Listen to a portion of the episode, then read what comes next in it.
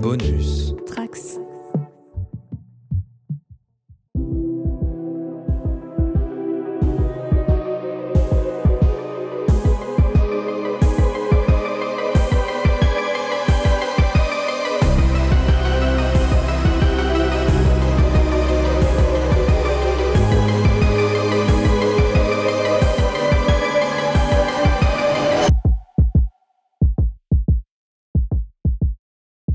Bonjour à tous et à toutes. Bienvenue dans Spoilers, votre émission consacrée aux séries fantastiques, fantasy et de science-fiction. On est ce soir euh, ici pour euh, voilà parler de parler de séries. Pour ceux qui nous écouteraient en podcast, moi c'est Guillaume. Je suis avec euh, Briac. Hello. Salut Briac. Et je suis avec Justine. Hello. Vous l'entendez évidemment, euh, c'est pas euh, c'est pas CHP hein, qui euh, anime la soirée. Désolé, je sais qu'il vous manque très certainement déjà.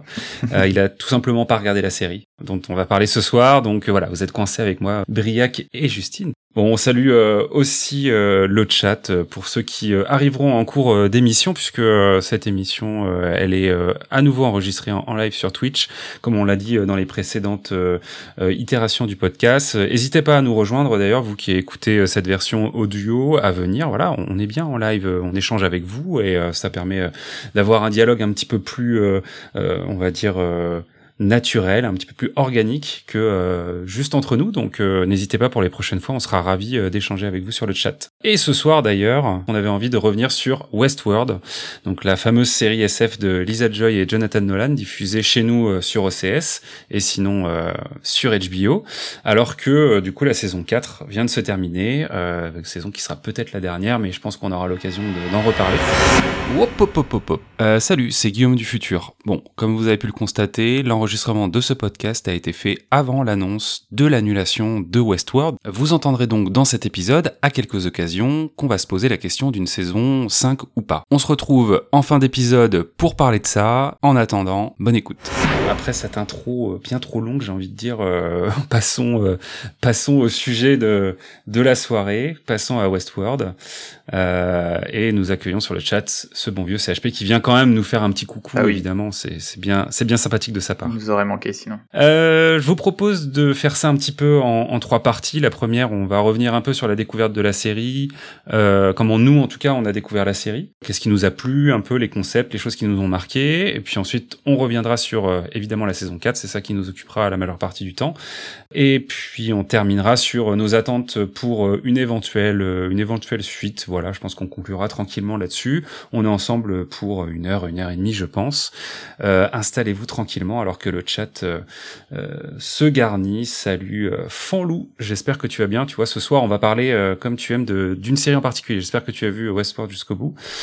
Salut Randall Flag, bienvenue à toi. Pour commencer, du coup, Briac, est-ce que tu peux euh, nous pitcher euh, un peu la, la série dans son ensemble, on va dire le, le concept et puis les différents euh, éléments qui ont été égrenés sur les, les trois premières saisons, histoire qu'on se rafraîchisse un peu la mémoire? Yes, et alors du coup tu viens de le dire, mais on reprévient, on va, on va spoiler parce qu'on est là pour parler de la saison 4. Donc là forcément, attention, je vais dévoiler des choses qui se Oui. passent dans la saison 2, 3, etc.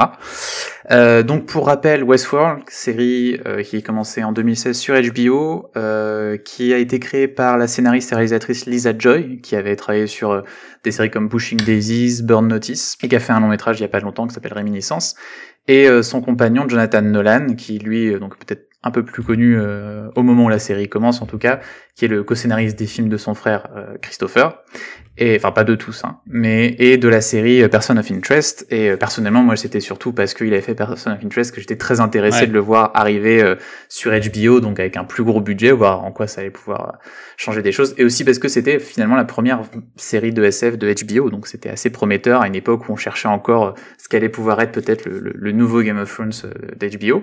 Et donc Westworld, c'est une adaptation en série du film de 1973 Westworld de Michael Crichton. Le, le- un peu l'inventeur du, du techno-thriller, donc l'auteur de Jurassic Park, qui a aussi beaucoup de points communs avec Westworld. Et ça nous raconte donc un, ça nous montre un, monde dans lequel il existe un parc d'attractions qui est une version fantasmée du Far West et qui est peuplé d'androïdes qu'on appelle les Ost. Et en fait, donc on peut aller dans ce dans, ce parc, on, vi- on devient un invité, un guest, et on peut vivre une expérience immersive et laisser libre cours à, ses propres fantasmes, parfois de manière très sordide, en toute sécurité, puisque les Ost ne peuvent pas nuire aux invités, donc aux guests. Euh, et les Ost, en fait, suivent des récits préécrits qui s'appellent euh, des boucles, et leur mémoire est systématiquement effacée, ce qui les empêche de prendre conscience d'eux-mêmes, enfin d'acquérir une, une, conscience. Ça, c'est les éléments au tout début de la série, et donc on va suivre à la fois des hosts, des guests et les dirigeants du parc, aussi bien la sécurité que ceux qui conçoivent les récits, etc. Et au début de la série, dans le pilote, donc il y a une mise à jour qui va commencer à créer des dysfonctionnements qui sont symbolisés par une mouche qu'on voit traîner un peu partout dans le pilote, qui donc euh, euh une, le symbole d'un bug, hein, parce qu'en anglais bug, insecte, euh, mais aussi le bug informatique, et qui lance donc tous les problèmes qu'il va y avoir dans cette première saison, au fur et à mesure que donc euh, certains autres vont commencer bah, à changer de comportement, à, se demander ce qu'ils font là, quelle est leur réalité, mmh. et petit à petit à se rebeller. Et donc cette première saison instaure vraiment le style de la série, donc autant des questions euh, d'identité avec des personnages qui font se découvrir euh, eux-mêmes guests. Enfin, ils pensaient être humains, ils ne le sont pas. Euh, une narration complexe qui repose sur des mystères et aussi des changements de timeline, donc aussi une certaine confusion, un égarement du spectateur pendant une grande partie de la saison avant d'arriver à des twists en fin de saison et des accès de violence. Et elle se conclut avec la révolte, la révolte des hosts en fin, en fin de saison. La deuxième, elle, nous montre les suites de ces révoltes, ses conséquences et euh, se posait la question de l'émancipation en fait euh, euh, euh, des hosts et qui offrait deux possibilités. C'était soit de quitter euh, le parc pour arriver dans le monde réel, ce qui était le choix d'une poignée d'entre eux, qu'on va suivre par la suite, ou sinon euh, l'autre solution c'était de partir dans une réalité virtuelle qui nous est évoquée euh, là dans, dans, cette saison-là qui s'appelle le Sublime euh, et dans lequel on va télécharger donc certains de ces guests. Et ça c'était moi je trouvais personnellement une solution super maligne à un problème qui était en fait soulevé par la première saison. C'était que Westworld étant une série très méta, euh, comment euh, les, les, les, les hosts peuvent échapper à notre regard, parce que nous, en tant que spectateurs, on est comme finalement les invités, on est dans le même rapport avec mmh. les guests, c'était comment on peut montrer la liberté euh, des autres tant que on les voit. Ils seront jamais en liberté tant que c'est des personnages. Et donc le fait est que le Sublime, le Sublime, on ne les voit pas, on ne voit pas ce qui se passe pour eux dans le Sublime, à part quelques bref, bref aperçus. Donc c'est une solution très intéressante. Et c'est aussi une saison qui travaillait un petit peu plus la forme de l'épisode. On avait un épisode sur euh Akecheta, euh, un personnage natif américain, un épisode sur William, donc l'homme en noir, et surtout un épisode sur Jim Delos, donc le, un des, propriétaires du parc, qui introduit un problème qui va revenir par la suite dans la série, qui était l'impossibilité de transformer un humain en autre. En gros, le fait que ça ne marche pas quand on prend les mémoires, les souvenirs d'un humain, on les met dans, dans un autre. Euh. C'est ça, et ça finit toujours, l'autre finit toujours par complètement déconner, et ça ne marche pas. Et finalement, la saison 3 nous montrait le monde en dehors du parc, et on découvrait qu'en fait, euh, bien sûr, les humains, en fait, sont eux aussi euh, sous le contrôle, euh, alors ici, eux, d'une intelligence artificielle qui s'appelle Rehoboam, et ils sont eux aussi coincés dans leur propre boucle. Rehoboam étant une intelligence artificielle créée par un milliardaire français qui s'appelle Serac, qui est joué par Vincent Cassel, euh, et qui a été créé pour en fait créer une société parfaite, pour contrôler l'humanité et pour lui permettre donc de, de de perdurer. Mais pour ce faire, les humains doivent sacrifier leur libre arbitre, euh, donc leur liberté pour leur sécurité. Et surtout, il faut exclure certains membres qui s'appellent les outliers, parce que en fait, c'est ceux dont euh, Rehoboam ne peut pas anticiper le, comportement. Et un des nouveaux personnages principaux de la saison, qui est joué par euh, Aaron Paul, Caleb, fait partie de ce groupe. Et on va le suivre pendant la saison. Et finalement, ils sont conclués avec la destruction de Rehoboam et donc on laissait un peu en suspens les conséquences que ça aurait pour l'humanité qui était maintenant supposément euh, libre. Avec un final euh, apocalyptique euh, en saison 3 dans un concert presque d'explosions diverses et variées dans la dans la ville. merci Briac pour ce pour ce résumé. Je sais pas si Randall Flag ça t'a plu. du coup, tu trouvais la mission assez compliquée. Je, je trouve qu'on s'y retrouve assez bien. Avant de creuser les choses, toi Justine, comment tu t'as découvert un peu la, la série ou en tout cas pourquoi t'as eu envie de, de te plonger dedans? Qu'est-ce qui t'a attiré au début moi, en étant euh, une grande fan de Game of Thrones, entre 2011 et 2019, j'ai passé beaucoup de temps sur HBO. Voilà, fatalement, ce qui fait que euh, quand euh, Westworld est arrivé, il y a eu pas mal de bandes annonces et c'est vrai que le concept est super intéressant. moi, j'étais surtout intéressée au début par le, la notion de parc d'attractions euh, et de ce que ça implique euh, par rapport à mes goûts personnels et par rapport aussi à mes certains de mes sujets de recherche. Euh, avant que la série commence, au moment où j'ai euh, vu les premières bandes annonces, j'étais allée voir le film de 73 euh, et sa suite, parce qu'il y a une suite qui, qui, qui fait mal aux cheveux quand même, hein, je vous cache pas. euh, les rescapés du futur qui doit être, a été fait trois ans après, je crois, quelque chose comme ça. Euh, un peu plus.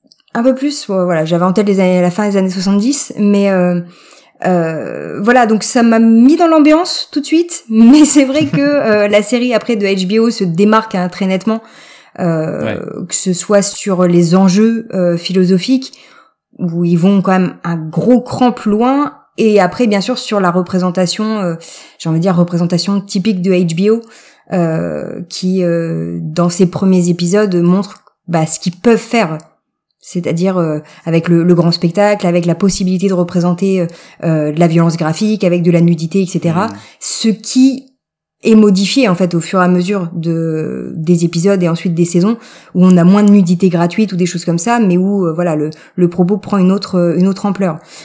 du coup, voilà, moi j'ai découvert comme ça.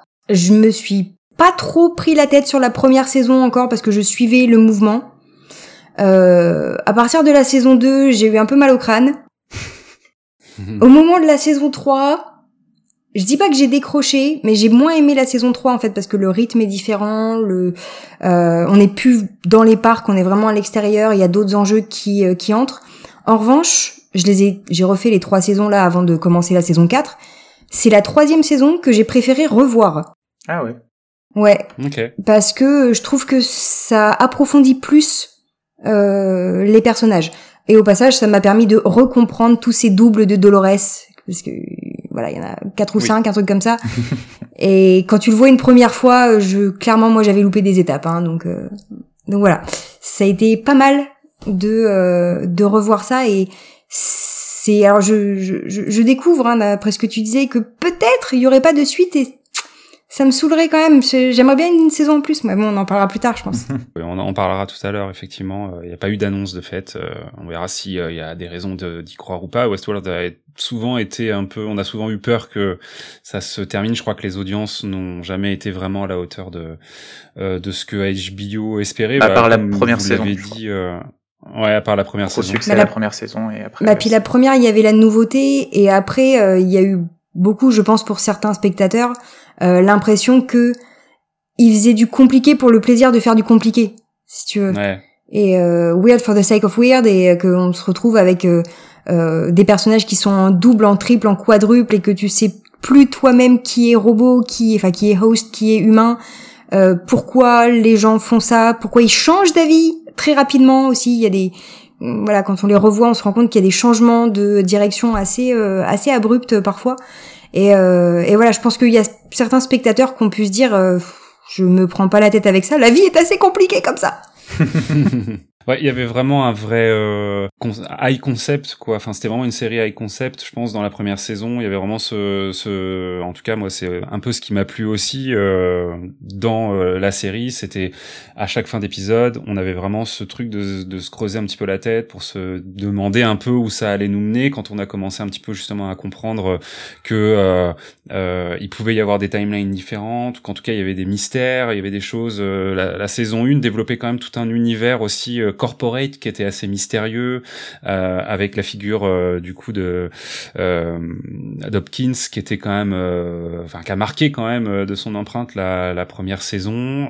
et, et c'est vrai que la série a petit à petit quitté un peu ce truc-là, je trouve, et on en parlera certainement pour la saison 4, de, de complexité narrative qui, je crois, surtout sur la saison 2, j'ai l'impression que autant la saison 1, les gens se sont dit un peu, ah, ils nous ont bien eu, effectivement, avec ces deux timelines parallèle et puis le fait que William du coup c'était ce personnage qu'on découvrait au début euh, comme un jeune homme euh, fringant euh, plein enfin très euh, on, dont on pouvait pas soupçonner en tout cas qu'il allait ou qu'il était bah, un psychopathe hein, au, fond, au, fond, de lui-même et en même temps cette figure de l'homme en noir à côté et, donc je pense qu'il y a eu effectivement euh, la, la, la continuation. En saison 2, ça a été un petit peu moins maîtrisé, j'ai l'impression. En tout cas, c'était plus complexe à, comprendre. Moi, j'ai eu souvent ce retour-là. Là où la saison 3 était, euh, pour le coup, euh, pas, pas complexe sur les mêmes raisons. C'était presque plus complexe euh, sur le côté technologique des choses, quoi, effectivement.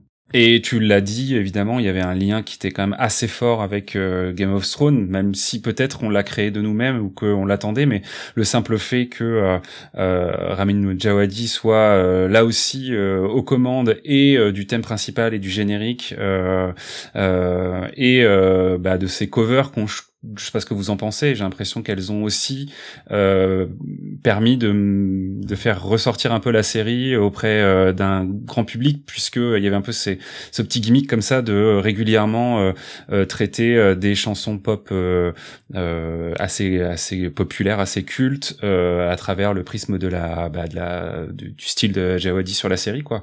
Ça, c'est quelque chose que vous avez apprécié, du coup. vous moi, j'ai l'impression que ça, ça a marqué quand même un peu Westworld. Bah, euh, moi, c'est quelque chose que j'apprécie, mais euh, peut-être de moins en moins parce que je trouve que ça a vraiment perdu de, du côté surprenant que ça peut avoir au début et du coup maintenant c'est plus c'est ah c'est ce morceau là maintenant. D'accord ok. On, on, en est à celui-là. Et après bon ça c'est une question de goût mais euh, euh, je trouve que Ramin Djawadi il, il, est efficace mais c'est pas un compositeur hyper subtil dans ses arrangements ou dans la manière de c'est ça. Et euh, je trouve que certaines reprises, du coup, c'est vraiment un peu trop basique. Tu vois, c'est pas, c'est vraiment juste la mélodie au violon plaquée sur les, les, accords de piano. Enfin bon, je caricature, mais il, ça me manque un peu d'inventivité par moment, je trouve, ou de, de je sais pas, de, de subtilité dans l'arrangement pour pour, pour que j'accroche plus que ça, mais j'aime bien l'idée euh, fondamentalement. Et il y a des moments, bah, surtout le, dans la saison 1, euh, c'est le Painted Black pendant le, le, braquage. Voilà, c'est le grand moment et ça, ça marchait à fond, quoi. C'est sûr. Et j'ai bien aimé, par contre, euh, c'est quoi le qui reprennent à chaque saison d'ailleurs. C'est ça. Euh, c'est la prise de Lana Del Rey, je crois, dans le début de la saison 4, qui marche très bien. Bon, on reparlera de cette scène. La fin du, du premier épisode de la saison 4 était vachement intéressante. Mais voilà. Mais ouais, moi je enfin presque presque l'inverse moi c'est-à-dire que moi je suis très fan de ces reprises de, de musique et je pourrais en mettre 15 par épisode je pense que ça ça m'irait euh, c'est en fait c'est la seule façon hein, que j'ai de d'écouter de, de, la musique je vais être honnête euh, j'écoute très peu de musique et ce qui fait que les le peu de connaissances musicales que j'ai ça vient des films et des séries donc voilà, moi je suis ravie de découvrir des nouveaux trucs dans les euh, dans les séries et ça fait des super belles reprises, euh, voilà, dans dans la saison 1 notamment. Euh, après, je suis assez fan de certains euh, voilà certains leitmotivs musicaux qui qui permettent d'aider à construire un petit peu le, la trame, hein, la, la, musique de qui est liée à Dolores, etc. Après, le souci étant que comme on veut jouer, enfin la série veut jouer régulièrement sur euh, qui est qui, qui est humain, qui est qui est vraiment Dolores, qui qui sommes-nous, enfin voilà, il y a plein de questions philosophiques derrière, ce qui fait que ils peuvent pas nécessairement exploiter ces thèmes musicaux de personnages euh, parce que sinon ça révèle des trucs plus ou moins inconsciemment. Ça serait trop euh, et voilà, et donc je trouve qu'ils d'un point de vue musical, ils se retrouvent bloqués par ça euh, ils essayent d'emmener sur d'autres pistes, mais en même temps, enfin voilà, c'est ça, ça bloque. Enfin, c'est l'impression que j'ai eu. Euh, ça bloque un peu, et après effectivement, euh, quand on suit un petit peu la musique du compositeur, que ce soit dans euh, Westworld, dans euh, dans Game of Thrones, bah on retrouve vite, on va dire sa patte, euh, ce qui marche bien. Mais comme là, il y a eu des très grosses productions de lui en finalement très peu de temps, hein, en quelques années, là on on l'a vu avec le premier épisode de House of the Dragon, ben musicalement on a l'impression que ça commence à tourner en rond. Donc euh, voilà. Après, c'est un simple commentaire de spectatrice qui justement n'y connaît rien en musique. Donc c'est très facile de dire ouais mais il se renouvelle pas le garçon alors que je ne sais rien faire. Voilà. Donc j'ai conscience hein, de cette ironie. c'est clair que, euh, que enfin, c'est sûr que c'était euh, assez intéressant et euh, peut-être quelque part novateur euh, au niveau dans les premières saisons, en tout cas dans la saison 1, parce que effectivement de retrouver dans un saloon du Far West euh, une chanson que nous en tant que spectateurs on reconnaissait, bah, du coup ça crée vraiment un décalage qui était assez intéressant. maintenant peut-être que effectivement on est plus sur un gimmick qui a perdu un, petit peu de sens. C'est un petit truc qui m'avait gêné, en fait surtout à partir de la saison 2, parce que dans la saison 1 j'essayais de comprendre ce qui se passait déjà. Euh, mais du coup, en revoyant, tu dis si c'est des musiques que nous on connaît, des reprises qu'on voilà qu'on repère, les personnages humains qui viennent dans le parc, tu te dis c'est des musiques qui doivent faire partie aussi de leur quotidien si on considère que c'est notre monde. Et du coup, ça, je me dis c'est un peu con au sens où pour eux, ça rompt l'immersion. Parce qu'ils se rendent bien compte qu'ils sont plus dans un monde de western, ils sont dans une, voilà simulacre un avatar de monde mm. de western. Donc voilà, c'était ma petite réflexion en disant mais ouais, mais là ils se sont trompés, tu vois. Alors qu'en fait pas du mm-hmm. tout. Mais En tout cas, les personnages ne le relèvent pas particulièrement, donc on peut imaginer que euh, c'est pas tout à fait euh, intradigétique en effet euh, comme comme comme musique. un petit tour par le. Ah, écoute, allez, vas-y, vas-y, Briac. le chat attendra. Quand j'avais, excusez-moi, quand j'avais travaillé sur la saison 1, j'avais interprété ça comme une manière pour la série de faire allusion au fait que c'est une série qui est tout le temps reprise. Euh, donc elle reprend un film qui est déjà existant, mais elle reprend aussi plein de rebondissements de séries des années 2000, des choses, des idées de Lost, d'autres séries, euh, et que du coup c'était aussi une manière de, de, de faire allusion à ça d'une certaine manière, que Westworld remix, reprend des choses et elle le soulignait un peu de manière, bah, c'est une œuvre assez postmoderne quoi, et du coup c'était une manière de l'aborder là. Pas bête. À voir si on peut continuer à penser ça en ayant vu toute la série. C'est ce que ça, ça, dure sur les, les quatre saisons, je sais pas. Ouais, effectivement. Euh, donc côté chat, euh, bonjour à, à, Flagada qui nous rejoint, qui euh, trouve que Westworld est une série incroyable. Donc je pense qu'on aura quelqu'un de plutôt pour la série euh, dans le chat, euh, qui nous invite effectivement euh, à réécouter le thème de Caleb pour l'aspect musical, qui a priori l'a beaucoup lui a beaucoup plu, qui s'appelle Hope dans l'OST de, de la série saison 3. Ça marche. Et euh, nous, nous indique que, effectivement, euh, pour cette personne, la saison 2 était chouette à revoir, mais le côté euh, very bad trip de Bernard, euh, Bernard, qui mène euh, un plot twist moyen. Voilà, au final, c'était peut-être la moins bonne saison, alors qu'elle contient deux des meilleurs épisodes de la série. C'est vrai. je pense que tu penses notamment à l'épisode avec le natif américain, dont je ne me risquerai pas à dire le, le, le prénom, mais tu l'as très bien dit tout à l'heure. Euh, Akecheta, je crois, de mémoire. Plagada nous, nous dit aussi que effectivement euh, dans Person of Interest, Ramin Djawadi était aussi incroyable, qui a priori du coup composait effectivement aussi l'OST de cette série qui a pas mal de liens avec Westworld, hein, forcément euh, thématiquement euh, et, et, même dans les, on l'a dit tout à l'heure, les gens qui sont sont derrière, il y a forcément une filiation. oui, l'expérience. Flagada nous, nous, nous parle donc de l'épisode avec Akecheta et l'épisode de l'expérience de Delos qui voilà. Et d'ailleurs, cette série, euh, cette saison est la seule qui, euh, je crois, si je me trompe pas, à moins que ça soit la saison 3, mais il me semble que c'est la saison 2 qui se termine sur un, une scène post-crédit. Euh, il y en a dans toutes les saisons. D'accord. Attends, tu veux dire qu'il y en a une dans la saison 4, là? Euh... Ah merde, j'ai pas fait gaffe si on avait une. Ouais, moi non plus, tu me mets le stress là. ouais, c'est ça. c'est vrai qu'il y en a une dans chaque nous saison. dans le chat euh, si euh, si on a loupé la scène post-crédit de la saison 4 parce que personnellement, je m'en souviens pas. Ouais, donc il y en a pas dans la 4 apparemment. Euh, non, pas pas dans la 4. Ouais. C'est pas bon signe ça, ouais. Euh, D'accord, je me souviens pas des autres, écoute, mais euh, je me souviens d'une en particulier qui était assez incroyable avec effectivement William qui retrouvait sa fille dans un un parc à l'abandon, peut-être même euh, un peu dans le futur et qui est une des scènes dont on n'a toujours pas de, de réponse d'ailleurs aujourd'hui. Attention, ça commence à spoiler pour la saison 4, je hmm. vous préviens, vous rentrez euh, tout, à, tout, tout doucement dans, euh, dans, dans l'univers du, spoil, du spoiler sur la saison 4. est-ce que vous avez, avant justement qu'on attaque cette partie, est-ce que vous avez encore quelque chose, quelques éléments à dire sur les premières saisons? Est-ce que c'est culte pour vous, Westworld, à ce stade au niveau des premières saisons. Est-ce que pour vous, en trois saisons, avant qu'on aille sur la 4, euh, elle avait atteint un statut équivalent à d'autres euh, séries très très connues euh, d'aujourd'hui ou est-ce qu'il lui manquait un petit quelque chose? Pour moi, la saison 1, oui, pas forcément la suite.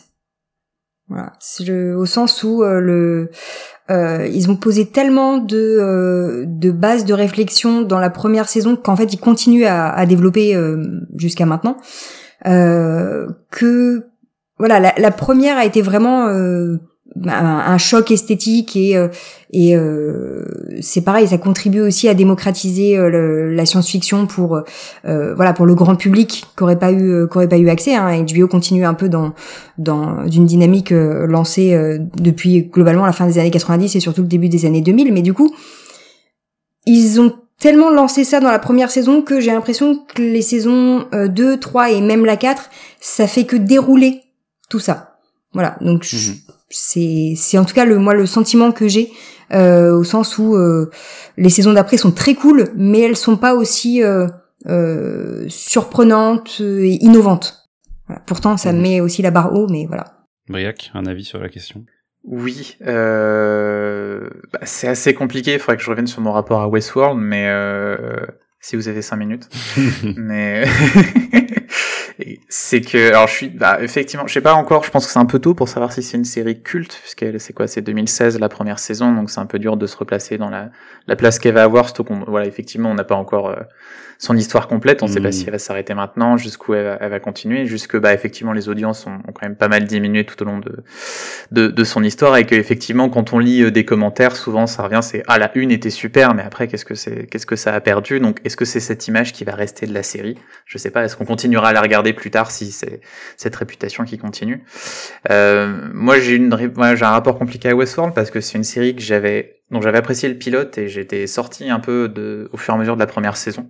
Il m'avait un peu perdu. Je trouvais que bah, les twists que je trouvais un peu attendus, les personnages trop froids, j'avais du mal à, vraiment à, m'ancrer dedans malgré des choses qui, qui me plaisaient et vraiment j'avais du mal en me disant bon on verra sur la 2 et en fait j'avais dû faire une communication dessus pour une journée d'études euh, dédiée à Westworld et en revoyant la série j'avais complètement changé d'avis. Et euh, en gros, moi, j'avais voulu montrer que les défauts de Westworld étaient en fait parfaits par rapport à ce qu'elle racontait et hmm. étaient en fait très cohérents. Donc j'ai pas fait ça, j'ai pas revu toutes les autres saisons après, donc j'ai des réserves dessus, mais ça se trouve en, les revoyant complètement, je, les aurais pu.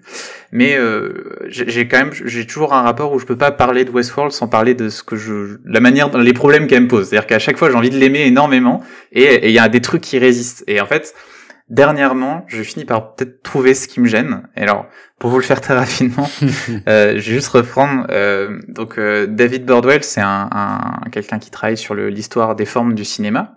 Euh, c'est un universitaire, et en fait, il explique que la narration filmique, donc ça marche aussi pour les séries.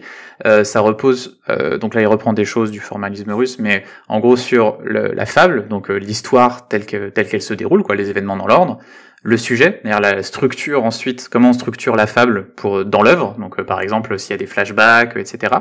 Et dit, par rapport à la littérature, ce qu'on va avoir en plus, c'est le style audiovisuel dans un film, toutes les techniques filmiques qu'on va pouvoir utiliser, et donc le sujet, donc la structure et le style vont faire la narration. C'est comme ça que ça se passe. Et moi, je me suis rendu compte qu'en fait, je pense que pour moi, Westworld a une fable super. C'est-à-dire que c'est vraiment génial. C'est passionnant toutes les idées qu'il y a dedans. Il y a des, des super, euh, des échos, des choses qui sont construites. C'est vraiment très bien pensé. Et là où ça va plus coincer pour moi, c'est à la fois dans le sujet, donc dans la structure, donc parfois l'utilisation des flashbacks, des timelines, euh, qui vont un peu, bah, ça affecte le, rapport émotionnel qu'on peut avoir à une histoire. Et parfois, j'ai l'impression que c'est pas forcément la meilleure décision à prendre. Ça reste très subjectif, hein, mais que si ça avait été montré, enfin structuré d'une autre manière, j'aurais pu plus accrocher à certaines choses. Et deuxièmement, le style, parce que je trouve que même si j'aime beaucoup la direction artistique de la série sur plein de points, euh, j'ai des gros problèmes avec la mise en scène, je trouve, qui est vraiment, qui manque de caractère, qui manque mm. d'ampleur, surtout dans la saison 3 et 4, plus que dans les deux premières. Et l'exemple, je crois que j'en avais déjà parlé dans l'émission, mais il y a le passage de la saison 3 où, Caleb, il prend euh, la drogue. Jenna qui fait, en fait, une, qui te fait une expérience, enfin, basée sur des films, quoi. En gros, tu, ça, ça change ton, ouais, ouais, ouais comment dire, ton appréciation de la réalité. Et je trouvais que la mise en scène ne jouait pas du tout assez là-dessus, que ça manquait vraiment, vraiment d'idées. Et c'est quelque chose qui revient euh, pas mal pour moi dans Westworld. Donc voilà, j'ai ce, ce, ce, problème avec Westworld. D'ailleurs, avant que la saison 4 sorte, je, je relisais le résumé de la saison 3. J'étais genre, c'est super toutes ces idées, c'est vraiment bien pensé. Mm. Et en même temps, j'ai eu j'ai un mal fou avec la saison 3. À la regarder, je, je, je, prends aucun plaisir, c'est ça qui est terrible. Donc voilà, si je reviens, et en même temps j'aime quand même Westworld, c'est quand même compliqué. et j'ai envie encore de continuer à l'aimer, et là je suis encore partant pour une saison 5 si elle existe, je serais vraiment heureux si, si, si elle arrive. Donc voilà, ma réponse très compliquée. Euh. non, non, c'est hyper intéressant. Effectivement, de toute façon, cet aspect culte, euh, il va être différent d'une de, personne à l'autre, ça c'est clair. Mais je te rejoins un peu.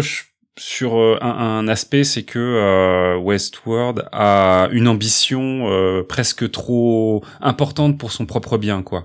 Et c'est vrai que sur la saison 3 et la saison 4, ça se ressent d'autant plus, autant que sur la première saison, euh, on était dans le contexte du parc et en plus d'un parc euh, du Far West, donc quelque chose qu'on est aujourd'hui très facilement capable de reconstituer. Enfin, aux États-Unis, j'imagine qu'il y a plein de lieux de tournage euh, qui euh, peuvent être accessibles, etc., etc. Enfin, euh, même s'il y avait aussi plein, plein, plein d'autres décors, mais en tout cas, on était sur quelque chose de beaucoup plus restreint. Là où euh, plus la série avance, plus elle prend effectivement une ampleur qui doit être en fait tout simplement coûteuse, quoi, et qui fait que quelque part ça rend le récit à la fois trop important pour ce qu'on arrive à nous montrer et en même temps euh, l'oblige à prendre quelques raccourcis et surtout que je crois que dans la dernière saison il y a moins d'épisodes puisqu'il me semble qu'on a 8 épisodes au lieu de 10 euh, donc effectivement euh, euh, il y, a certainement dans la gestion de toutes ces idées une espèce de gourmandise qui un peu aurait dû être trier euh, avant euh, avant d'avancer quoi. Euh, Flagada nous dit pour moi la série est dans la lignée de Lost et Monsieur Mr Robot, des séries qui visent l'introspection plutôt que l'action. Elle aura sûrement un succès d'estime après coup comme ces deux séries que j'ai citées.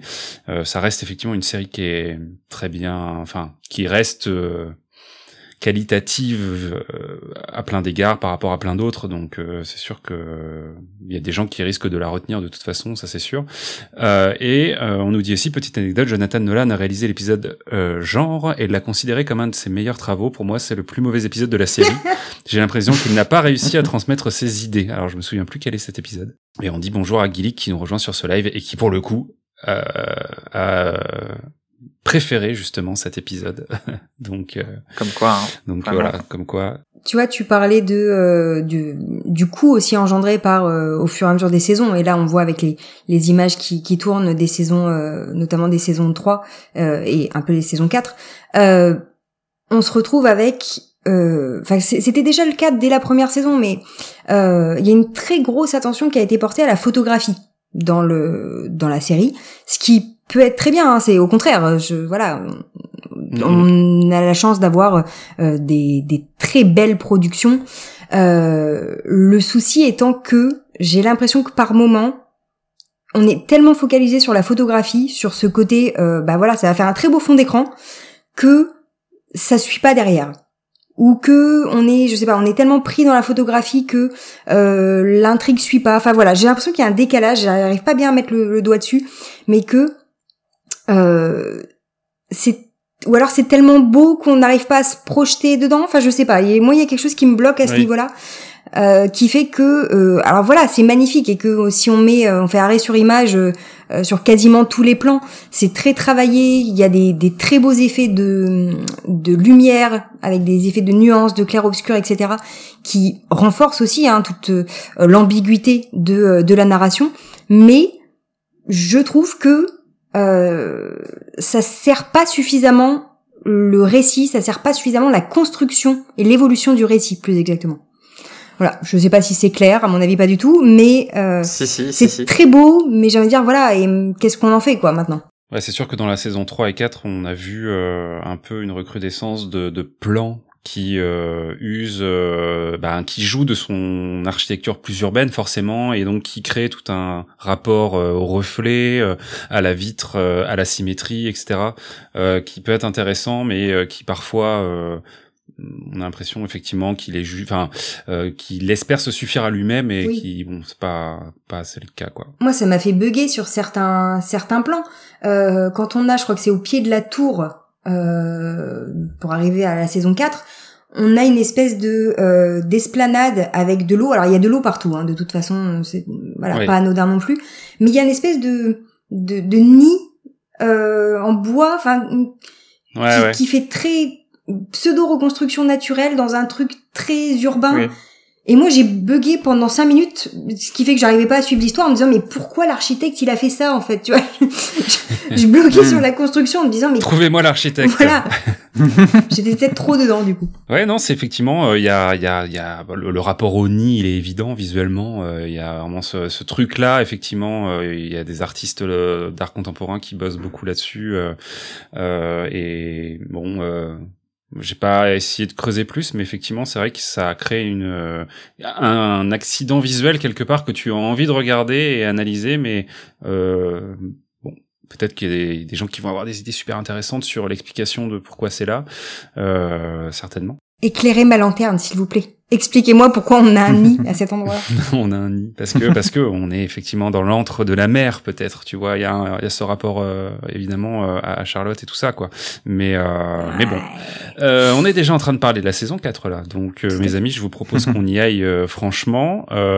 dernière dernière alerte aux gens qui nous suivraient sur le chat et qui seraient bah pas à jour sur la série. On va rentrer du coup dans la saison 4 et surtout on va euh, bah en fait spoiler comme des cochons, hein, j'ai envie de dire. On va, on se, on se le disait, euh, on peut pas euh, ne pas parler de l'entièreté de l'histoire ou en tout cas de détails etc de la saison 4 pour voilà pour aller un peu plus profondément dans cette saison. Donc si vous êtes encore là et que vous n'avez pas vu la série, n'hésitez pas à revenir regardez la série, revenez, regardez le replay ou écoutez le podcast quand il sera disponible, ça sera, ça sera aussi très bien.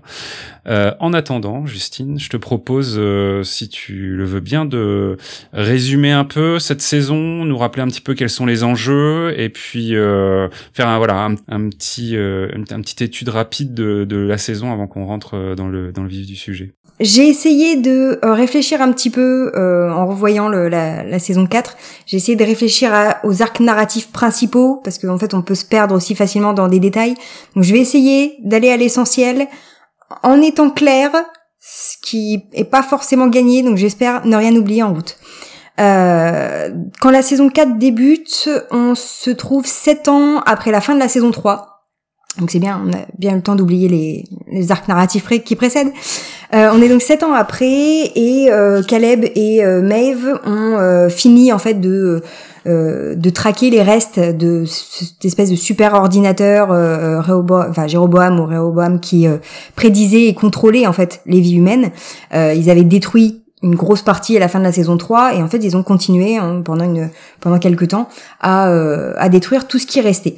Euh, pendant ces sept années, ils se sont euh, séparés et Caleb a fondé une famille. Il a eu une petite fille qui s'appelle euh, Frankie. C'est important pour la suite. Euh, pendant ce temps, Charlotte, qui est donc en fait un host, euh, qui, alors, je rappelle très rapidement, mais qui était en fait un des doubles de Dolores, mais qui est redevenu plus ou moins Charlotte. Euh, ouais, vous avez oublié ça vous aussi, hein Bah voilà, clairement. Mais donc pendant ce temps, Charlotte, euh, qui avait pris un peu le euh, le pouvoir de dans toute cette entreprise, a continué à étendre son emprise économique et politique sur le monde entier en remplaçant des personnes importantes, euh, en les éliminant hein, clairement, en les remplaçant par euh, des, des robots, des hosts. Et en parallèle de ça, euh, avec son entreprise, elle a créé des mouches qui infectent les humains en les rendant contrôlables. Euh, ils se rendent compte qu'ils ont fait pas mal de tests et que euh, c'est efficace sur certains euh, adultes, mais c'est surtout très efficace sur les enfants. Ce qui fait que ils vont contrôler toute une génération d'enfants et que la génération suivante grandit sous le contrôle en fait de de cette compagnie, grâce à une immense tour très moche au passage qui émet des sons qui vont permettre de contrôler les humains en fait comme si c'était des robots euh, qu'on avait euh, programmés. Ce qui fait que la frontière entre host et humain est de plus en plus ténue euh, au fur et à mesure de, de cette saison. Donc les humains sont régis par des arcs narratifs ou des boucles qui vont être écrits par une certaine Christina, qui est en fait Dolores, coincé dans un genre de simulation euh, parce que Charlotte l'a, mise là et euh, au cours de la saison euh, Christina que je vais appeler Dolores pour simplifier découvre au fur et à mesure ce contrôle qu'elle a et que ce qu'elle écrit sert en fait à manipuler des gens donc ce contrôle dont elle dispose et donc la nécessité pour elle de retrouver à la fois son identité, sa liberté et sa conscience. Pendant ce temps-là, Euh, euh, Maeve et euh, Caleb continuent de lutter contre donc contre les restes de Jéroboam et contre Charlotte de façon générale et contre son entreprise, si bien qu'ils vont être tués dans l'opération, mais c'est la joie de Westworld, ils vont être tous les deux reconstruits au cours de la saison sous des formes de host. Donc dans le cas de Maeve, elle va être réparée et voilà reconstruite correctement. Et dans le cas de Caleb, le temps va passer, si bien que d'un humain mort, il va devenir un host euh, et même plusieurs, hein, parce qu'ils vont faire un grand nombre de copies, j'ai arrêté de compter, euh, de lui pour réussir justement à le contrôler. Et quand je dis que le temps passe, c'est que dans la première partie de la saison, on se situait donc 7 ans après la saison 3. Là, on se situe petit à petit 23 ans après euh, cette, cette timeline. Voilà. Ce qui fait que je disais que les enfants avaient été infectés par des mouches et grandissaient euh, et étaient contrôlés par, euh, par Charlotte. Ces enfants sont devenus des adultes et on a donc toute une partie de la population mondiale, une énorme partie de la population mondiale qui est contrôlée par cette fameuse tour qui émet euh, des bruits. Euh, il y a toutefois quelques résistants hein, qui ont réussi à, à, échapper à ça et qui sont traqués par les robots. et parmi ces résistants, on va retrouver une certaine Frankie, la fille de Caleb. Waouh, magnifique. On l'avait pas vu venir ce coup-là. Euh, ce qui fait que 23 ans plus tard, en fait, elle mène, euh, enfin, elle participe à une forme de, de résistance et elle va être aidée par euh, ceux que j'appellerais les hosts héros de la série, à savoir Caleb qui est désormais un host, Maeve qui est toujours là, mais on retrouve aussi Stubbs et Bernard qui essaient en fait de d'arrêter Charlotte, qui essaye de libérer l'humanité selon un plan qui a été établi par Bernard, qui a pu faire des tas de simulations, euh, un peu façon euh, Doctor, Strange, hein, euh, en mode endgame. Voilà, il a vu qu'il y avait une possibilité pour sauver tout ce petit monde. Donc, il va mettre en place tout un plan pour pouvoir essayer de sauver quelque chose, parce que clairement il pourra pas tout sauver, pendant que au contraire Charlotte aidée de William qui ensuite finit par la trahir, euh, veut au contraire mettre un terme à l'humanité. Euh, parce que ils se sont rendus compte que euh, les, les, méchants humains ont une mauvaise influence sur les, les robots, hein, sur les hosts. ils les font questionner en fait la nature de leur propre réalité, si bien qu'on a de plus en plus de hosts qui sont poussés au suicide. Et voilà, Charlotte se rend compte que bon, son plan a pas marché et elle préfère liquider l'humanité ou en tout cas le voilà mettre dans un coin euh, en attendant de pouvoir euh, pouvoir faire mieux. William qui est un robot, un host, je sais que c'est pas vraiment des robots hein, mais c'est beaucoup plus simple. Euh, pendant ce temps, William prend lui aussi une forme d'indépendance euh, tue le vrai William, qui n'était finalement pas mort à la fin de, saison, de la saison 3, mais qui avait été cryogénisé. Hein. On reste dans une ah ah. esthétique de, de parc d'attractions euh, façon Disney, hein, clairement, avec euh, un des fondateurs euh, cryogénisé. et donc, voilà, William prend son indépendance, il tue le vrai William, il tue Charlotte, mais qui revient. voilà, sinon c'est jamais fun. euh, et tout ce petit monde, avec toutes ces luttes, essaye d'atteindre le sublime, euh, ce qui dans la saison 2 était justement the, Valley Beyond, cette espèce de, de paradis, cloud pour les, les hosts. Euh, certains essayent de l'atteindre pour pouvoir être tranquilles, d'autres essayent de l'atteindre pour pouvoir le détruire ou euh, voilà aller aller tuer tout le monde euh, globalement. Euh, sauf que bah, quand William prend son indépendance, il fait pas les choses à moitié, clairement. Euh, et il décide de reprogrammer euh, à la fois les hosts euh, qui sont dans le monde et tous les humains qui sont contrôlés par les fameux bruits hein, de la tour, pour que tout ce petit monde s'entretue sur la planète, visiblement. En tout cas, c'est comme ça que c'est c'est présenté, pour ne laisser globalement que lui qui pourrait aller se, se, faire plaisir et tuer tout le monde dans le, le Sublime. Il a vraiment pété un câble, hein, je pense, au fur et à mesure des saisons, je pense qu'on peut le dire.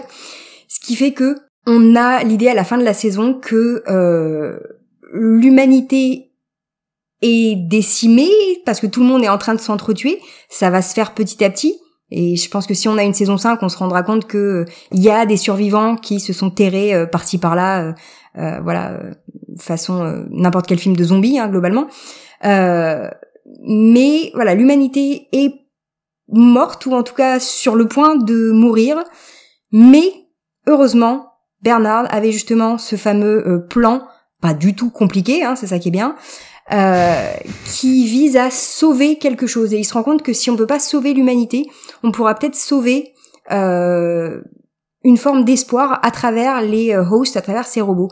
Et il va placer cet espoir en Christina slash Dolores pour lui confier la mission de reconstruire quelque chose dans le sublime, reconstruire une forme de, de nouveau monde et de paradis parce que Dolores est persuadée que les hosts peuvent être meilleurs meilleurs que les humains, meilleurs que ce qu'ils ont été jusqu'ici.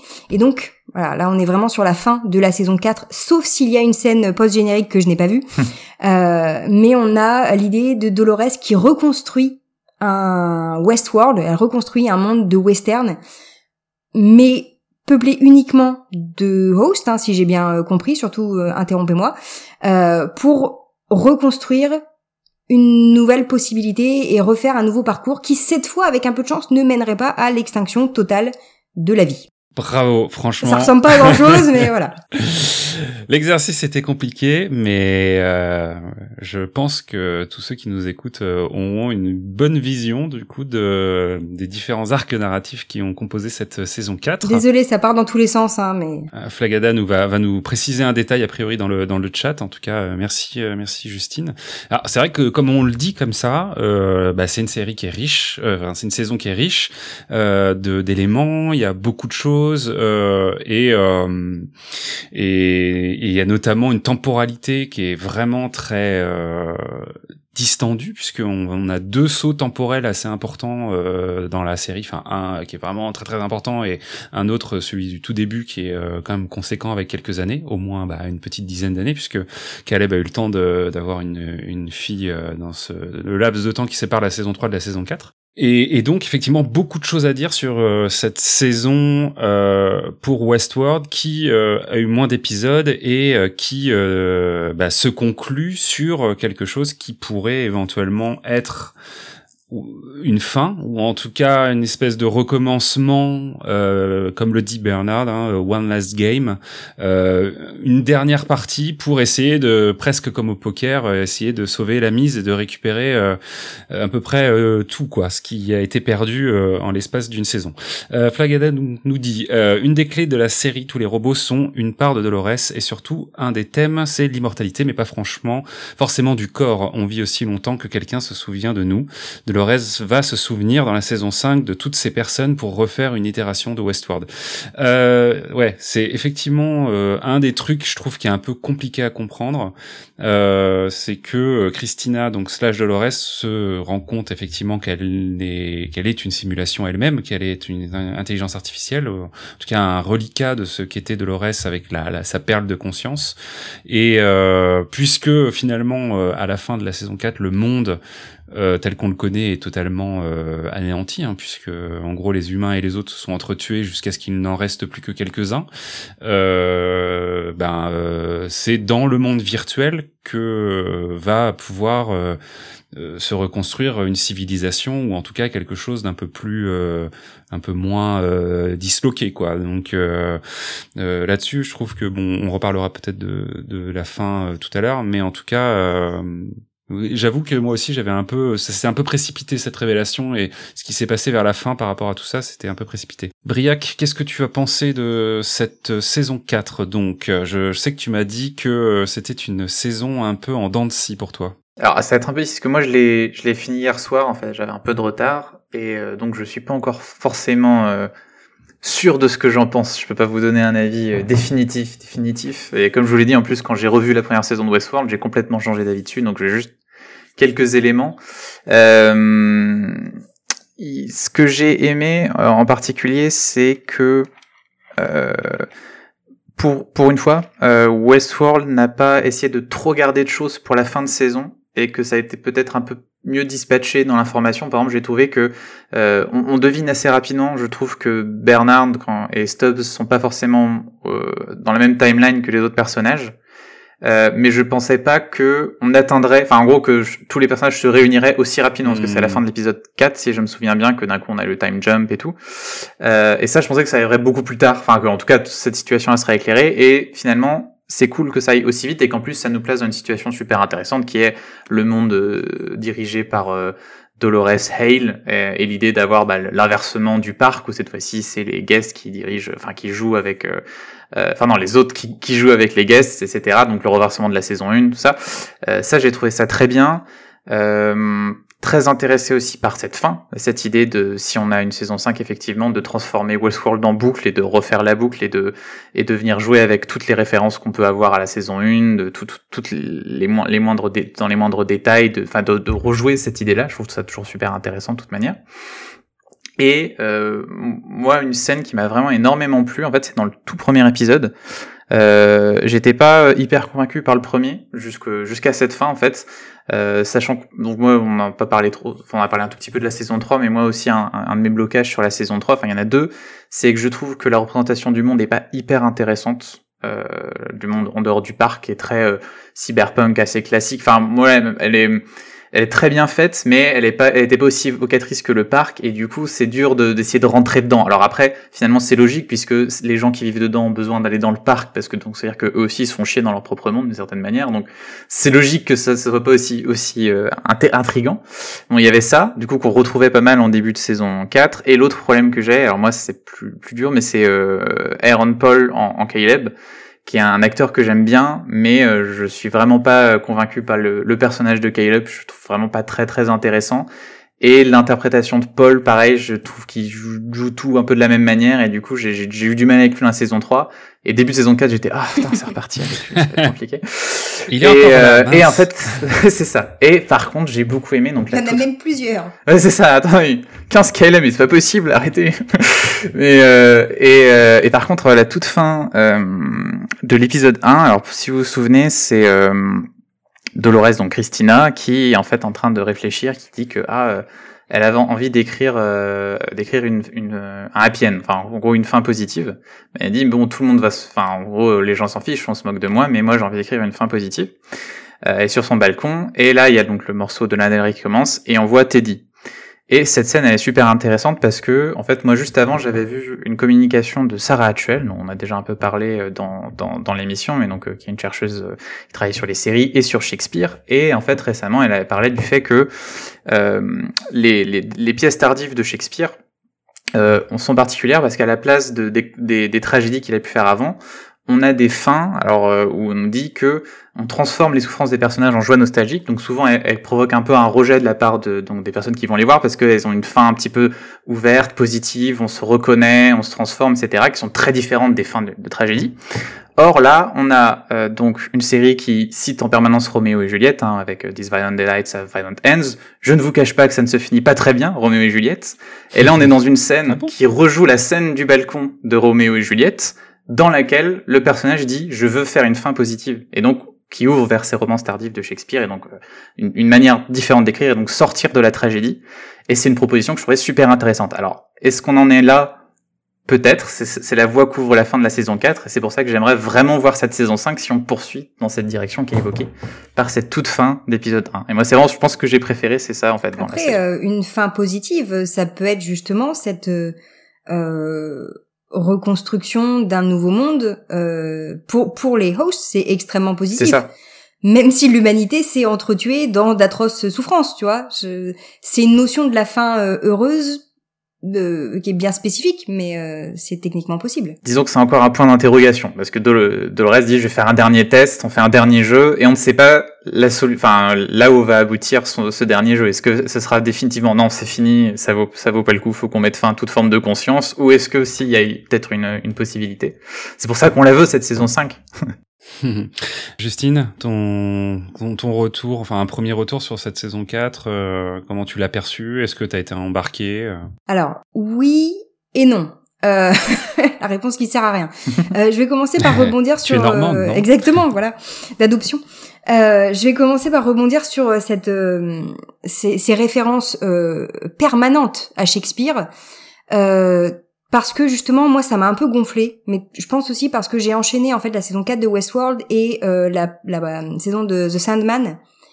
Et ok on a compris que Shakespeare c'était important mais enfin arrêtez quoi. Il n'y a pas que Shakespeare euh, dans la vie. Et ça me voilà ça m'a un peu gonflé au sens où dans tous les épisodes t'as du Shakespeare d'une façon ou d'une autre euh, et ce qui est à la fois très bien mais un peu voilà j'ai un peu saturé d'avoir les deux euh, back to back et, euh, et voilà, donc effectivement, Roméo et Juliette, tu vas me dire, mais arrêtez, en plus ils ont ils ont 13 ans, c'est insupportable. enfin voilà. non mais c'est tout. C'est mon côté un peu blasé, trop de Shakespeare, tu le Shakespeare. Oui. donc voilà. Après, il y a des trucs qui moi m'ont, enfin c'est pas qui m'ont pas plu. Je trouve que ça marchait pas trop bien avec justement cette histoire de saut dans le temps, parce que euh, le fait qu'on soit sept, voilà, une petite dizaine d'années, sept ans après la fin de la saison 3, ok, je trouve que ça marchait bien. Mais le fait qu'on se retrouve ensuite, euh, 23 ans plus tard, euh, le seul intérêt que j'ai vu véritablement, c'est que euh, on a justement le, toute une génération qui a grandi, qui est la génération de Frankie, et en fait on va surtout s'intéresser à ce personnage-là. C'est pour ce personnage-là qu'on a un saut dans le temps, parce qu'en fait, vu que 90% des autres, c'est soit des hosts, soit des personnages imaginés par euh, Christina Dolores. Euh, ils vieillissent pas. Donc même si on a différentes temporalités, on n'a pas de signe de vieillissement. Et c'est quelque chose qui m'avait euh, gêné un peu dans euh, la première saison de The Witcher, où on avait trois chronologies différentes euh, qui étaient euh, qui étaient imbriquées et le souci étant que euh, les personnages ne vieillissaient pas parce que on avait euh, la seule qui avait été susceptible de vieillir c'était la princesse Siri et en fait sa temporalité à elle ça se passait je crois sur deux semaines donc forcément il n'y a pas de vieillissement. Et les autres personnages sont pas des immortels mais en tout cas qui ont une voilà une magicienne et un, un sorceleur qui font que ils ont pas de signe de vieillissement même si on a 80 ans qui passent. Et ce qui fait que bah voilà, quand on, pour les gens qui par exemple connaissaient pas les livres, c'était un peu compliqué. Là, j'ai retrouvé la même difficulté au sens où on n'a aucun signe qui nous permet de voir que euh, le temps a passé. On peut même pas s'appuyer sur des éléments euh, d'architecture parce que bah, l'architecture justement elle est très très lisse, euh, très très idéale. Voilà, c'est c'est un plan d'architecte avec un nid donc au milieu on ne sait pas pourquoi, mais c'est voilà, c'est très, j'ai trouvé ça très lisse et du coup très fade.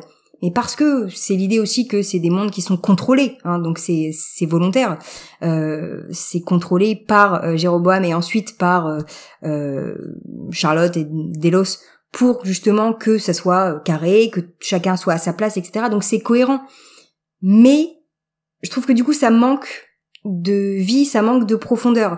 Et ce qui fait qu'on peut pas s'appuyer sur ces éléments euh, architecturaux ou ces éléments de euh, vestimentaires par exemple pour voir que on a 20 ans qui sont passés. Euh, vous prenez euh, n'importe quelle photo de vous il y a 20 ans ou de vos parents, vous vous rendez compte que la mode a changé. Donc voilà, c'est des choses toutes bêtes, mais parce qu'on n'a pas ça, euh, bah en fait qu'on soit, en, je sais, je sais plus quand ça se passe, mais qu'on soit en 2050 ou en 2070, la seule différence qu'on a, c'est que la technologie est un tout petit peu plus avancée pour faire des trucs absolument exceptionnels, mais qui de toute façon, pour nous, sont futuristiques, donc euh, il n'y a pas trop de différence, si vous voyez. Donc voilà, c'est ce côté temporalité qui, il manquait quelque chose pour y croire. Voilà, au fait qu'on était passé, hmm. euh, euh, on avait sauté sauté 20 ans, et le seul personnage de Frankie, bah voilà, ça me suffisait pas pour euh, j'aurais voulu que le monde soit vraiment parti en sucette 20 ans après ou quelque chose comme ça que je veux pas qu'on se retrouve dans Mad Max mais euh, voilà il me manquait des éléments même esthétiques pour euh, passer de l'un à l'autre hmm. ça c'est vraiment pour la partie visuelle avec ce, ce, système de timeline après j'aime bien la saison parce que on retrouve plein de personnages qui étaient morts et qui en fait sont pas morts euh, parce que moi je suis fan de Maeve et que et que voilà il y a Maeve donc je suis contente. Je suis très paradoxalement euh, fan de William parce qu'il est c'est quand même un gros taré euh, et j'aime beaucoup l'acteur aussi donc voilà ça marche. ça marche pour moi à ce niveau-là et mon petit coup de cœur. Puis l'acteur quoi. Mais voilà l'acteur franchement voilà, il peut faire ce qu'il veut. Euh, et mon petit coup de cœur, c'est que euh, dans cette euh, dans cette saison, même si elle a un rôle extrêmement limité, on a l'actrice Ariana DeBose qui est voilà mon, mon, coup de cœur perso depuis depuis quelques années. Donc rien que parce qu'elle était dedans, de toute façon, j'aurais regardé la saison, si vous voulez. Donc quoi qu'il se passe, voilà, je trouve que le personnage n'était pas assez exploité, mais c'est le principe aussi. C'est parce que c'est un. Qui joue quel personnage C'est ouais pardon, c'est la colocataire de Christina. La roommate, ouais, ok. Dont on apprend que c'est sa partie d'elle qui est choisie de voir euh, l'aspect positif des choses. C'est ça, et qui est euh, alors après qui, qui est un personnage intéressant au sens où elle va ramener quand euh, je crois que c'est dans le tout premier épisode où elle propose deux paires de chaussures à, à Christina une paire de chaussures blanches, une paire de chaussures noires, faisant écho au choix de chapeau de cow-boy blanc et noir dans la première saison. Ouais, c'est c'est pas mal. Après pour ce rappel esthétique, quand tu sais que les chapeaux en fait servent à contrôler, à lire les pensées des gens, le parallèle avec les pieds tout de suite est beaucoup moins intéressant. Mais euh, voilà, il y a, voilà des, des, effets de parallèle comme ça, des effets de de, de boucle justement qui euh, je trouve fonctionnent très bien. Et rien que pour ça, je sais même pas si finalement j'ai envie d'une saison 5 parce que je trouve qu'on a un côté cyclique là qui est bien qui est bien proposé quand même à la fin de cette saison 4. Mmh. Ouais, c'est vrai.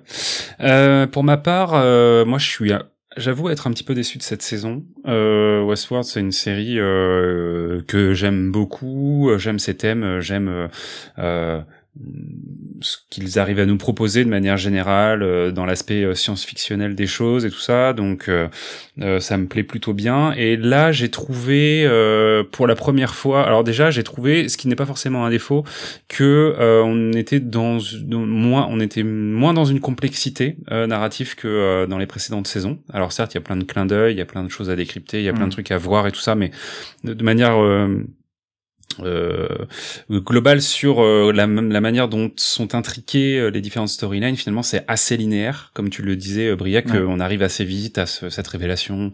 Mais en fait qu'on avait quasiment deviné depuis la fin de la saison 3 et donc effectivement c'était ça la scène post-gen de la saison 3 c'était Bernard dont on voit qui se réveille tout couvert de, de, poussière. et tout ça après avoir été dans le dans le sublime. Donc dont on sait qu'effectivement il y avait un, un, le temps qui s'était passé par rapport à ça Bref, donc euh, ce que je et ce que j'ai interprété en me disant, ok, ils ont un peu retenu une certaine leçon de euh, la série euh, est un peu trop complexe.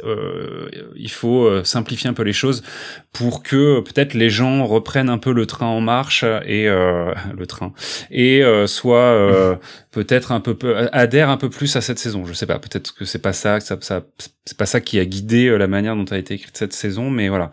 Euh... Dans ce cas-là, je veux dire, les gens qui ont décroché en saison 2 ou en saison 3, je les vois mal revenir en saison 4. Parce que si tu veux comprendre la saison 4, t'es obligé d'avoir euh, vu, et si possible, revu il y a pas longtemps. Là. Non, mais c'est sûr. C'est pour ça, je dis, euh, je, c'est hein, vraiment pas pour ça, c'est, c'est peut-être pas pour ça que quoi, mais, mais paradoxalement, je trouve que, et c'est encore plus symptomatique sur la fin de la saison, euh, ils vont très très vite. Euh, je trouve sur euh, bah, la résolution en fait de certaines choses. Et du coup on perd un peu euh, je trouve que les enjeux ont moins de poids puisque et notamment autour du personnage de Charlotte où je trouve que le personnage de Charlotte porte quand même un truc qui est hyper intéressant sur cette saison de finalement ce personnage qui a tout réussi, euh, qui a été au bout de son ambition euh, et qui se rend compte que euh, bah, tel, euh, comme elle le dit elle-même, les dieux de la mythologie, bah une fois qu'on est arrivé au bout, bah en fait on se fait chier quoi. C'est quoi l'étape d'après? Bah finalement finit par être Enfin, certes, du coup, elle sert euh, le plan de Bernard et tout ça, mais je trouve qu'à un moment donné, ce personnage, il, va pas au bout de ce qu'il il serait censé vraiment euh, représenter comme euh, quelque chose de, de jusqu'au boutiste. Et à travers son plan final, qui est du coup une notion qui est hyper intéressante dans la science-fiction de manière générale, qui est la transcendance, je trouve ça, mais pardon, tout pourri en fait, la manière dont la série nous le montre, quoi. C'est-à-dire que le concept est super génial et à chaque fois que je vois ça, moi ça me fait penser à cet épisode de Battlestar Galactica où un des euh, des, des Cylon euh, qui est joué par euh, l'acteur qui joue dans euh, Code Quantum, je suis désolé, il est décédé l'année dernière. Dean Stockwell. Voilà, dit en gros, il explique qu'il est hyper en colère contre ses créateurs parce que ils lui ont donné cette forme humaine et que c'est une forme qui sert à rien quoi. Qu'il est esclave de cette forme alors que en tant qu'entité euh, cybernétique euh, numérique il pourrait avoir toutes les formes qu'il veut il pourrait euh, et j'avais trouvé cette phrase brillante à l'époque parce que je m'étais jamais fait la réflexion enfin je m'étais jamais dit oui on peut voir une espèce de perfection dans le fait de créer un être cybernétique à notre image mais en fait pour un être qui dont tous les possibles enfin dont qui serait potentiellement le réceptacle de tous les possibles, bah c'est une prison pour lui d'avoir ce truc-là, quoi.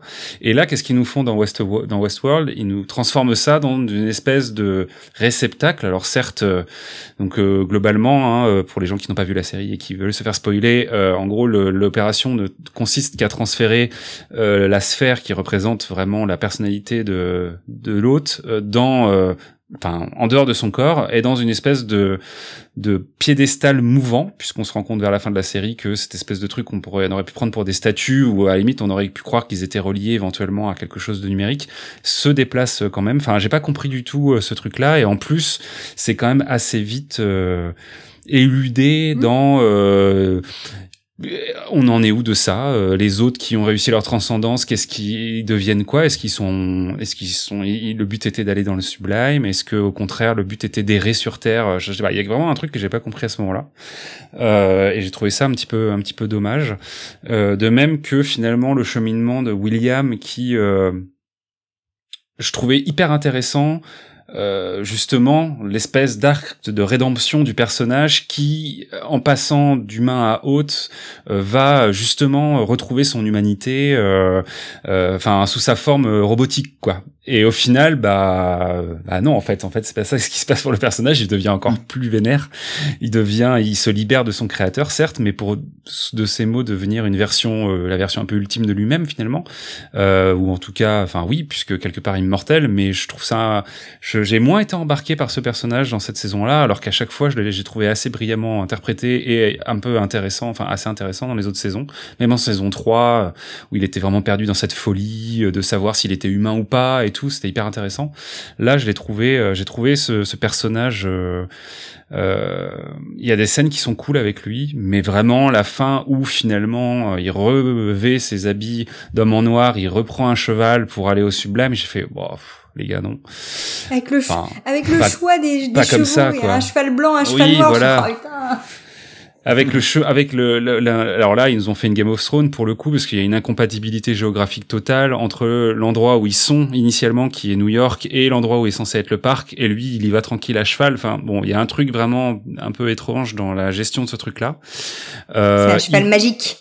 Ouais c'est ça idem pour euh, euh, la vision euh, qu'on nous dépeint de, donc du futur quand on est 23 ans plus tard et des humains qui se qui sont qui sont en dehors du système qui a été créé par Charlotte, qui ne sont donc pas manipulés par euh, les autres et par euh, tout le système qui a été mis en place, qui sont justement les fameux euh, outliners, si je me trompe pas. Outliers on nous resserre encore. Là, pour le coup, je trouve qu'en termes de budget et de ressenti de budget, on était vraiment à un niveau très très euh, limité parce qu'on nous resserre la sempiternelle euh, faction pleine de poussière en habit de paintball euh, qui se balade dans des dans des des carrières abandonnées aux États-Unis, quoi. Et ce que fait à peu près toutes les séries à un moment donné ou à un autre pour représenter ce genre de choses. Donc voilà, on va dire que et pourtant, à côté de ça, euh, on sent qu'ils ont de la thune parce qu'ils arrivent quand même à nous intégrer un parc, euh, un nouveau parc euh, classique, on va dire, avec le parc des années 50, la Prohibition, qui est super beau, qui est génial, qu'on voit très très peu. Oh, mais quel est même narratif voilà, mais ça j'ai trouvé ça intéressant parce que justement il pousse le délire méta jusqu'à euh, intégrer dans euh, les activités que tu peux faire dans ce parc tout ce qui se passe dans la saison 2 euh, de mm. Westworld avec la découverte du coup euh, de l'étage des des gens qui gèrent les les les hôtes et tout ça. Ça je me suis j'ai trouvé ça assez génial parce que toi en tant que spectateur, tu te dis ah ouais, ils ont rien appris en fait, tu vois, ils sont vraiment en train de refaire les mêmes mm. erreurs. Ah non, en fait, c'est hyper glauque. c'est euh... c'est vachement Et donc voilà, j'ai été déçu de plein de petites choses comme ça, plein de petites facilités aussi euh, d'écriture, plein de petites euh, choses qui font que euh, j'ai été moins embarqué et j'ai un peu moins bien compris la fin aussi que j'ai trouvé précipitée. Après, euh, j'ai bien aimé ce qu'on nous disait de, enfin, l'apport à l'univers de Westworld de, de tout ce qui est lié au numérique donc euh, le travail de Christina au début de la saison, avec le fait qu'elle euh, rédige des histoires pour un jeu vidéo ou un truc un peu apparenté, le fait que ce soit très méta par rapport au fait qu'au final on se rend compte que euh, elle, manipule la population à travers ses histoires, le fait que le sublime prenne une place qui est assez importante. Je trouve que du coup dans les thématiques de Westworld, il manquait encore cette petite pierre là et elle est plus présente dans cette saison. Effectivement, elle le sera s'il y a une suite encore plus encore plus présente. Mais euh, mais euh, et j'ai beaucoup aimé l'épisode aussi quand même effectivement avec Caleb. Euh, cet épisode où il, il, revit en permanence enfin il essaie de sortir de sa prison et tout ça. C'est pas totalement inédit euh, mais, non, mais comme on va dire truc scénaristique et puis c'est un peu facile parce que tu te demandes un peu pourquoi ils auraient laissé des traces de sang un peu partout dans un endroit qui est censé être contrôlé par les autres. Mais j'ai trouvé comme l'épisode concept assez sympa dans l'unité qui présente dans la saison quoi. Donc euh, ouais, voilà un peu moi mon, retour sur cette saison euh, cette saison 4. Euh, alors il y a eu pas mal de choses sur le chat qui revenaient un petit peu avant sur euh, ce qu'on disait. Je vais en choisir un. Flagada qui nous dit après qu'est-ce qui vous dit que tout ce que vous avez vu dans la saison 1 à la, de la saison 1 à la saison 4 n'est pas du tout le premier cycle, mais qu'il y en a eu plein d'autres avant. De nombreuses choses dans la saison 1, les dialogues, etc. pointent maintenant dans cette direction par exemple, la légende des Indiens du parc raconte des événements de la saison 4, etc. Euh, c'est des choses qui commencent à être un petit peu, effectivement, euh, un petit peu dites. Euh, je suis pas entièrement entièrement convaincu, mais mais bon, pourquoi pas. S'ils font ça, il va falloir qu'ils justifient la mise en scène parce que en gros, euh, pour l'instant dans la série, à chaque fois qu'on est dans le sublime ou dans une simulation, on passe en scope avec euh, donc euh, le, ratio d'image qui change et c'est un indice à chaque fois. À chaque fois qu'elles sont là, c'est que tu es dans le sublime ou dans une simulation. D'ailleurs à la fin on est dedans. Et du coup, si on nous dit que tout ce qu'on a vu est une simulation, il faudrait introduire un autre univers avec encore un autre ratio d'image pour dire ça c'était le stade d'avant. Sinon ça, ça marche finir pas. en 4 perdu. à l'ancienne. c'est ça, voilà. T'évoquais les trucs qui euh, qui ont voilà qui ont posé problème ou qui t'ont gêné. Euh, moi, j'en profite. Il y a eu un un cumul qui m'a un peu gonflé c'est l'idée que euh, les humains sont enfin l'humanité, on va dire de façon générale, est finalement euh, trop complexe pour pouvoir être synthétisée, pour pouvoir être contrôlée véritablement, hein, parce que Charlotte, elle a du mal à contrôler les, les adultes. Euh, avec euh, avec voilà les mouches qui infectent qui infectent les humains parce que euh, les humains sont trop imprévisibles parce que voilà il y avait déjà ça avec Jéroboam qui faisait que bah il y avait ces fameux outliers qu'ils n'arrivaient pas à contrôler qui rentraient pas dans leurs prédictions donc ils avaient trouvé la solution de les parquer euh, ce qui voilà fonctionne toujours bien dans l'histoire de l'humanité. Euh, mais du coup voilà il y a toujours cette idée que ouais mais on n'arrive pas vraiment à contrôler l'humanité c'est quelque chose de trop subtil de trop complexe. Et c'est la conclusion à laquelle arrive Charlotte finalement. Parce qu'elle se rend compte que bah, les humains ont elle pense que les humains ont infecté les hosts euh, et que c'est pour ça qu'on a des hosts qui euh, questionnent leur réalité et qui se qui se suicident. Euh, donnant l'idée que elle a dominé euh, le monde, elle a réussi à contrôler euh, la, terre entière. Hein, c'est comme même si on, n'est que aux États-Unis, mais c'est toujours une image de la terre entière. Comme d'habitude. Voilà. Euh, mais que les humains sont finalement naturellement trop forts et que ils arrivent à voilà c'est le petit grain de sable qui vient foutre la merde à chaque fois et que les machines même avec des moyens de tarés arrivent pas à contrôler ça et c'est quelque chose qui revient très fréquemment, généralement à travers l'idée de l'espoir, qui revient encore une fois dans cette saison. C'est toujours le même principe.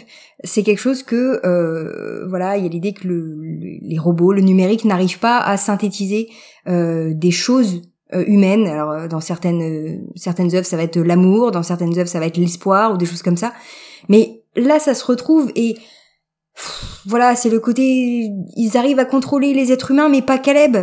Même quand c'est un robot, pourquoi lui c'est une exception? Au bout d'un moment, arrêtez quoi. Je... Voilà, c'est le truc qui m'a gonflé, c'est que bah, si vous voulez faire un monde où les robots ont pris le pouvoir et contrôlent tout le monde, eh ben ils contrôlent tout le monde. C'est cool. Pourquoi le héros doit être exceptionnel? Pourquoi les humains doivent nécessairement euh, gagner? Donc, à la limite, que tout le monde s'entretue à la fin, c'est un twist intéressant. Voilà. C'est une façon de détruire cet espoir, tu vois. Ouais, ouais, non, mais c'est ce que j'allais dire. Par contre, ce qui m'a plu dans cette euh, saison, c'est le côté assez jusqu'au boutiste euh, des choses. C'est-à-dire que euh, quand on fait ce, saut dans le temps de, de 23 ans, c'est quand même assez inattendu. Et effectivement, c'est pour nous présenter euh, bah, un monde qui euh, est euh, irrévocablement changé, en fait. Enfin, on nous fait quand même bien comprendre que malgré qu'il y ait quelques humains qui résistent encore, un petit village en, en Gaule qui résiste encore à l'envahisseur, euh, bah en fait euh, l'humanité est asservie, ne s'en rend pas compte et, euh, et la scène d'ailleurs avec Charlotte où elle est clairement en train de manipuler tout un groupe parce que elle se fait chier et puis elle a envie de faire des, des trucs euh, pour passer le temps euh, est assez glaciale de ce point de vue-là et, et, et hyper intéressante justement dans le fait, enfin pour le coup il y a tout un truc de se dire ok effectivement saison 4 le monde est devenu un parc et quelque part Westworld là où il y a pas mal de gens qui disaient euh, genre après la saison enfin pendant la saison 3 ah ouais mais c'est trop facile Westworld au début c'était un parc et puis maintenant ils sont plus dans le parc ça veut plus rien dire de s'appeler Westworld ça pourrait être une autre série bah en fait ils arrivent à maintenir leur concept euh, quand même grâce au fait que euh, on a inversé les choses et que et que maintenant c'est les autres qui sont en permanence immergés dans un parc à l'échelle du monde quoi et, et ça j'ai trouvé ça je me suis dit ok effectivement comme tu dis il y a toujours des exceptions, il y a toujours les héros, bon voilà. Mais quand même, euh, je pensais pas qu'ils iraient euh, jusqu'à ce degré-là de de révolution dans la société, quoi, de changement dans la société, quoi. Ça, j'ai trouvé que c'était assez intéressant. Bah, comme toi, moi, je pensais, j'ai eu peur en fait qu'on est arrivé dans ce le futur, euh, que justement ce soit ça, ce soit finalement une simulation, enfin justement quelque chose pour nous dire, il faut à tout prix empêcher ça. Euh, comme je sais pas si vous voyez dans Fringe, à la fin de la saison 3, on avait un truc pareil où on nous montre ah là là, faut vraiment pas que ça se passe, il faut faire, faut, faut trouver une solution pour pas que voilà. Et j'ai cru que ce serait ça. On nous montre un, un, monde dystopique et finalement, c'est pas grave. À la fin, on va trouver un moyen de, de faire autre chose. Et le fait qu'ils aillent à fond dedans, effectivement, jusqu'au bout, même Bernard à la fin dit non, de toute façon, c'est plié. Et là, on pourra, on pourra pas les sauver. Euh, ça, c'était courageux. J'ai trouvé que ça, c'était un des, effectivement, un des points forts de la saison. effectivement, on nous dit que euh, euh, l'idée des Outliers était teasée dès le premier épisode quand Dolores montre à Teddy la vache qui est euh, le leader du troupeau. Waouh, on est vraiment dans des références très précises, mais euh, je sens effectivement. Et ça, c'est un petit peu la marque pour le coup des séries. Alors, j'allais dire des grandes séries, mais en tout cas des séries qui vont vivre aussi après coup et qui vont avoir une une vie bah, sur Internet notamment. Mais c'est que effectivement, je, je pense qu'il y a de la matière euh, même dans cette saison 4, à euh, faire des liens avec euh, d'autres épisodes, d'autres saisons, et il y a des gens qui verront toujours des, idées et des concepts qui étaient présents au, préalable, et on, ne peut que espérer effectivement que les créateurs de la série aient eu enfin et cette conscience de quelque chose de cohérent. Euh, après, euh, il y a aussi une part d'interprétation, évidemment, on le fait tous. Mais tu voulais dire quelque chose, Justine, peut-être? Non, c'est une, une remarque parce que je suis je suis foncièrement contre le concept de quality TV et de l'idée qu'on a des voilà des, des séries de, de qualité qui alors effectivement hein, qui sont bien construites etc. Mais tu sais, tu disais euh, on va continuer à en parler ou des choses comme ça, qu'il y a des, liens à tisser. Euh, oui, mais euh, va dire ça aux chaînes du groupe M6 qui rediffusent La Petite Maison dans la Prairie en boucle depuis 25 euh, ans. Si tu veux, on continue à en parler. Enfin, en tout cas, les gens continuent à regarder d'une façon ou d'une autre. Donc, c'est une forme d'écriture différente, mais voilà, c'est juste une parenthèse histoire des séries télé. Mais euh, bien sûr, bien sûr. non, non, mais je dis pas qu'il y a des robots dans la petite maison dans la prairie. Hein, c'est pas le. Ça serait un twist intéressant, n'empêche. Ça serait énorme. Ouais. Charlingale, c'était en fait un robot. c'est l'homme en noir tout d'un coup. Non, non, mais bien sûr, effectivement, il y a divers degrés de, il y a divers, c'est une sorte de, de suite donc, que tout le monde a espéré, tu sais, la petite maison dans la prairie où tout d'un coup tout va mal. La revanche de Laura Ingalls. Voilà. Je veux dire, c'est euh, effectivement il y a diverses manières de parler de, de, séries et de continuer à faire vivre des séries et c'est pas une histoire en effet de, de qualité, euh, seal of approval, mais c'est aussi euh, euh je pense euh, surtout dans une société connectée comme la nôtre où euh, voilà les gens euh, échangent énormément je pense que il y a aussi le but que effectivement cette série soit débattue qu'on cherche les petits détails les petits easter eggs les petits machins les petits trucs mm. comme ça. Alors qu'à l'époque ils, se posent un petit peu moins ces questions là mais mais complètement pour l'anecdote je fais pas forcément ce parallèle au hasard au sens où le personnage de Dolores dans la première saison son esthétique si vous voulez son physique est basé sur le personnage de Marie Ingalls. Donc voilà, c'est sûr qu'on voit les choses différemment. Euh, quand on, elle commence à devenir Wyatt et à tuer tout le monde, hein, mais. Euh... ouais, c'est ça. Non, mais voilà, c'est clair. Il faudrait demander à Jonathan Nolan et Lisa Joy, est-ce que vous avez été traumatisés par la petite maison dans la prairie? Mais comme nous tous, je pense, de façon ou Pour boucler un peu aussi sur euh, cette question un peu de, de la narration dans Westworld, il y a justement ce fait qu'on voit genre toute cette cohérence de la série et tous ces petits éléments qui ont été placés en amont qu'on comprend que maintenant peut-être. Et le fait que Nolan et Joy aient dit qu'ils avaient tout prévu avant qu'ils avaient tout tout écrit et qu'en en fait bon ils savent pas exactement dans quelle saison vont se passer les choses mais ils savent où va chaque chose. Et moi je me demande si c'est pas peut-être aussi de là que viennent moi en tout cas c'est un des problèmes que j'ai avec la série qui est que à force de se concentrer sur euh, le, big picture enfin en gros leur, leur plan global, ils oublient parfois aussi le, le plaisir des spectateurs et spectateurs dans chaque épisode, à chaque moment. En fait, on, on est toujours sur le macro et pas parfois assez sur le micro. Et pourquoi je dis ça? Parce que c'est une question qu'il y a beaucoup maintenant. C'est est-ce que est-ce qu'ils ont prévu la fin avant de commencer quoi? Quand une série comme avec des mystères commence, est-ce qu'ils avaient tout prévu? Et là, il y a beaucoup de très bonnes séries où ça ça a jamais été le cas. Alors moi, bon, je travaille sur Twin Peaks, donc clairement c'est une série où qui a été en permanence dans l'intuition, dans l'improvisation. Euh, Lost, même si les choses ont été prévues, beaucoup de choses étaient changées en cours de route, euh, tout ça. Euh, là, récemment, on a des séries comme euh, Better Call Saul et euh, Breaking Bad. On sait que les dans la Writers Room, ils, se foutent dans des impasses pas possibles, juste pour le plaisir de s'en sortir. Ils ne prévoient pas où ils vont aller. Et je, moi, finalement, je me demande pas si les séries, c'est toujours plus intéressant, moins de tout prévoir avant, mais de faire en sorte que tout s'imbrique parfaitement tout en improvisant de toute manière. Et peut-être que c'est là aussi que va y avoir ces différences d'écriture avec moi, moi des séries que j'apprécie. et à l'inverse, hmm. euh, je rappelle que euh, les euh, deux showrunners de Game of Thrones se sont bien vantés qu'ils savaient où ils allaient. Hein, donc vous avez vu le résultat avec la dernière saison de Game of Thrones. Donc est-ce que le fait de prévoir en amont est forcément une bonne idée? Effectivement, ça peut ça peut être débattu, tu vois. C'est ça.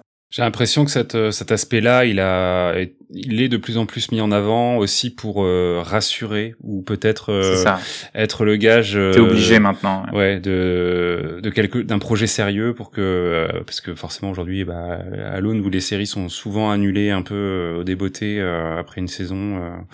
bon voilà. Hop, c'est à nouveau Guillaume du futur. Quelques mots avant de terminer cet épisode sur la fin de Westworld, car malgré notre envie de voir se conclure l'histoire de Dolores avec une saison 5, HBO et sa maison mère Warner Bros. Discovery en a décidé autrement en annulant la série en novembre 2022. Une annulation qu'avaient peut-être anticipé ses créatrices, Jonathan Nolan et Lisa Joy, mais qui reste très certainement une surprise quand on sait par exemple que le cast principal a été malgré tout payé pour cette hypothétique saison 5 en raison d'une clause dans leur contrat. Il faut dire que Westworld était une série assez chère à produire, on parle d'environ 10 millions de dollars par épisode, et que Warner Media, l'entité qui détient HBO, s'est fait racheter en avril 2022 par Discovery, entraînant de grosses restructurations à tous les étages, et notamment chez HBO. Il y a fort à parier donc que les audiences déclinant au fil des saisons n'ont pas aidé Westworld à survivre à ce grand chambardement, malgré l'envie notamment de Lisa Joy de raconter une dernière histoire, comme elle le teasait encore en août 2022. Je vous laisse à présent terminer notre émission avec nos pronostics sur cette saison 5 qui ne verra jamais le jour. Bonne écoute on va, je pense, euh, tout doucement euh, s'orienter vers la fin de cet épisode et euh, vers les attentes ou pas d'une éventuelle saison 5.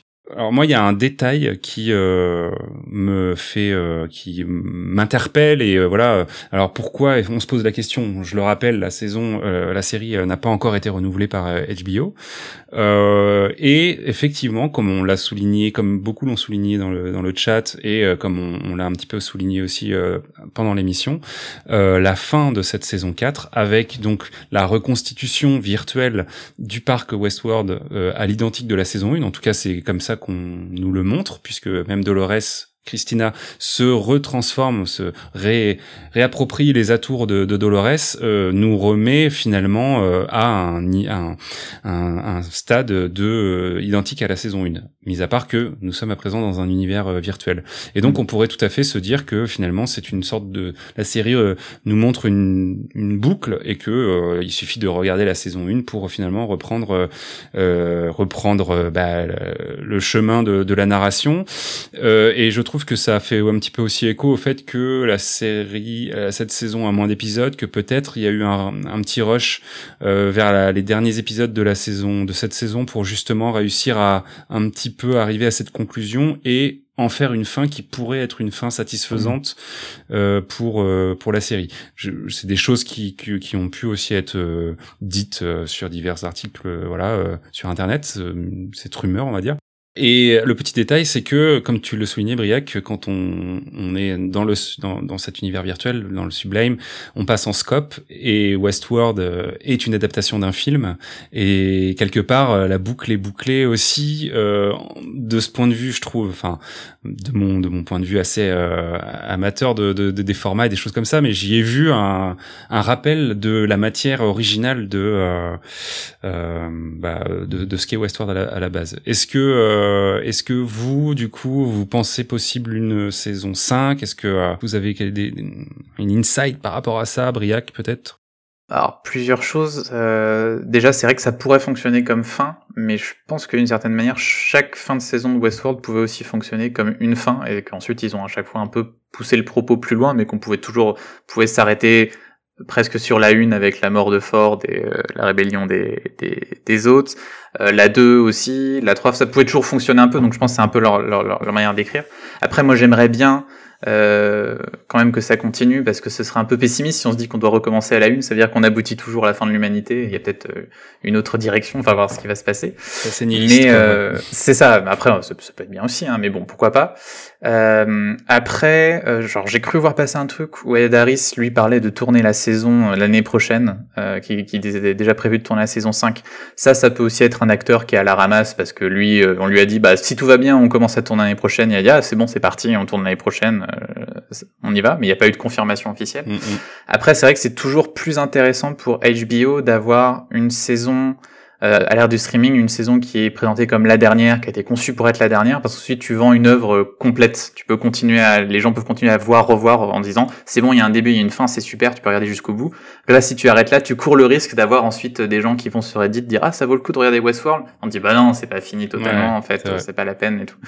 Donc euh, ce serait dans leur intérêt de faire une toute dernière saison, je pense. Euh, ah non, à voir, il y aura peut-être une mauvaise surprise. Mais bon, quand tu vas jusqu'à quatre saisons, c'est quand même, tu vois, euh, autant euh, je vois, bon, même même Deadwood, ma série chérie qui a été annulée au bout de trois saisons, c'était dur. Mais tu vois, souvent c'est quand même au bout d'une saison, deux saisons que HBO a tendance à annuler ses séries.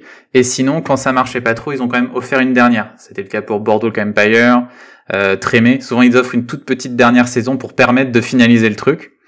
Bon, on espère que ça va rester, même s'il y a quand même eu pas mal de changements dans la direction d'HBO depuis, depuis cette époque-là.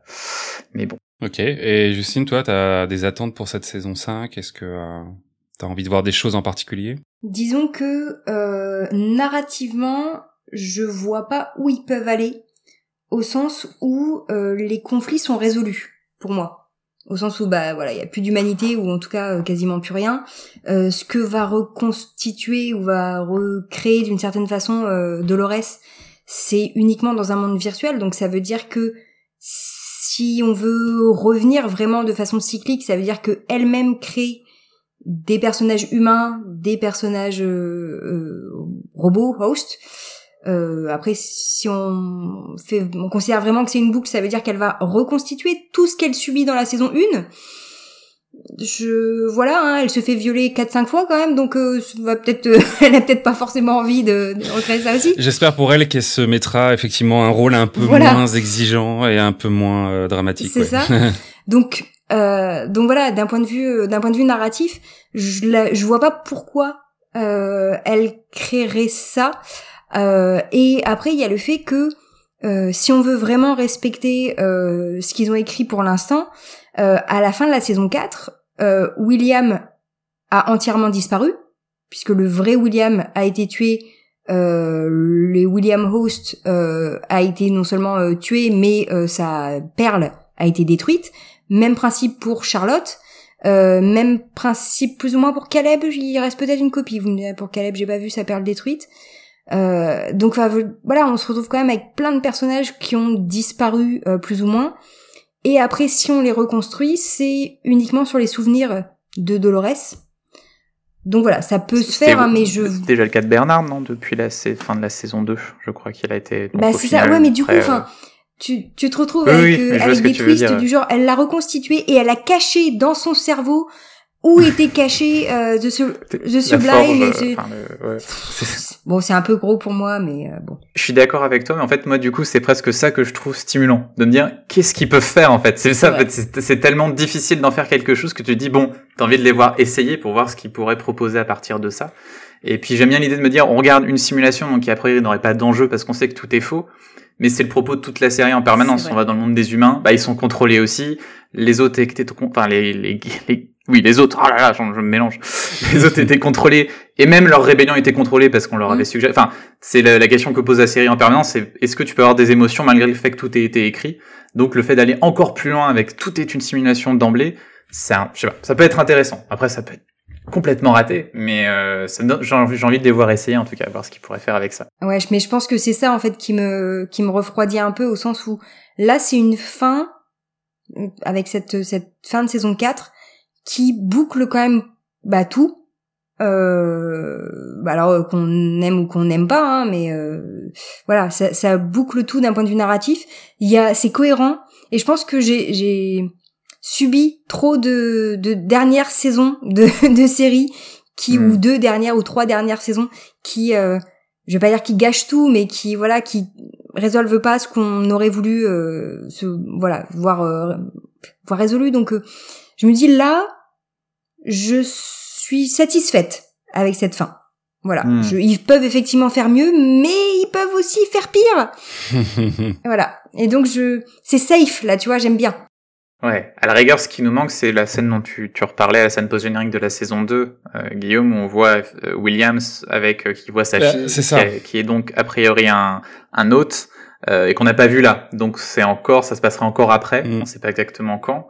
Et on a aussi la question, alors peut-être vous avez compris, moi j'ai pas exactement compris pourquoi William atteignait la fidélité, parce que William, donc c'est, il, il, a réussi à être transformé en hôte.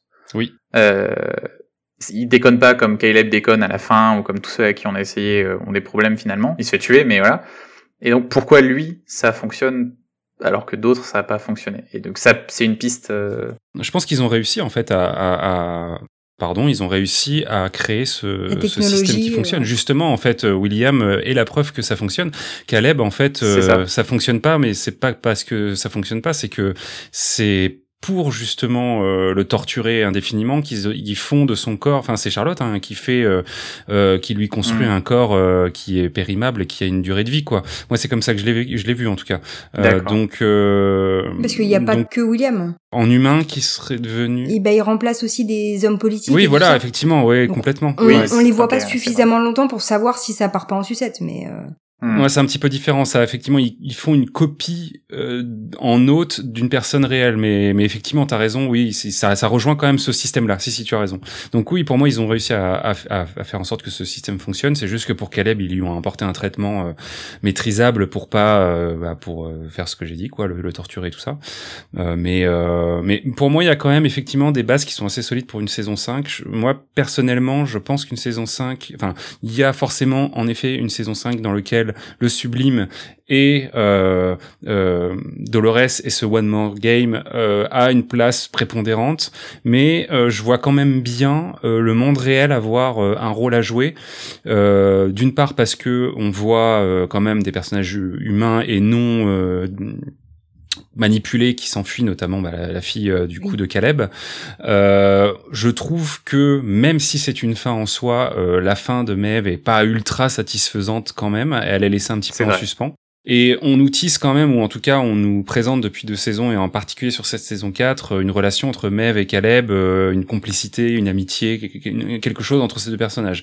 Et je verrais bien euh, quelque chose qui se joue sur deux plans quand même. Euh, d'un côté, l'univers virtuel qu'on creuse et dont on nous refait un reboot de la saison 1, ou en tout cas quelque chose qui permet à Dolores de... Parce que, de ce que j'ai compris, en tout cas, Dolores ne va essayer de rendre meilleur que les autres, puisque a priori il n'y a pas d'humains en particulier qui se sont fait télécharger d'une manière ou d'une autre. Bah, ça va être des, des, elle va les reconstituer comme elle a reconstitué les autres. Je, moi, c'est ce que j'ai compris. Euh, mais du coup, ça pose vachement de questions, en effet. Enfin, le côté un peu euh, à quel point tu peux, enfin, tu peux espérer euh, reconstituer des personnes euh, qui ont leur individualité, leur autonomie, quand c'est le fruit de, de toi-même et de ton imagination quelque part. Je trouve qu'il y a un sujet qui est intéressant là, mais finalement, s'il y a un sujet là-dessus, ça pourrait être vachement intéressant de voir le rapport qu'il y aurait entre justement Ford et Dolores dans ce rôle qu'ils auront très similaire de la gestion d'un d'une version de Westworld quoi.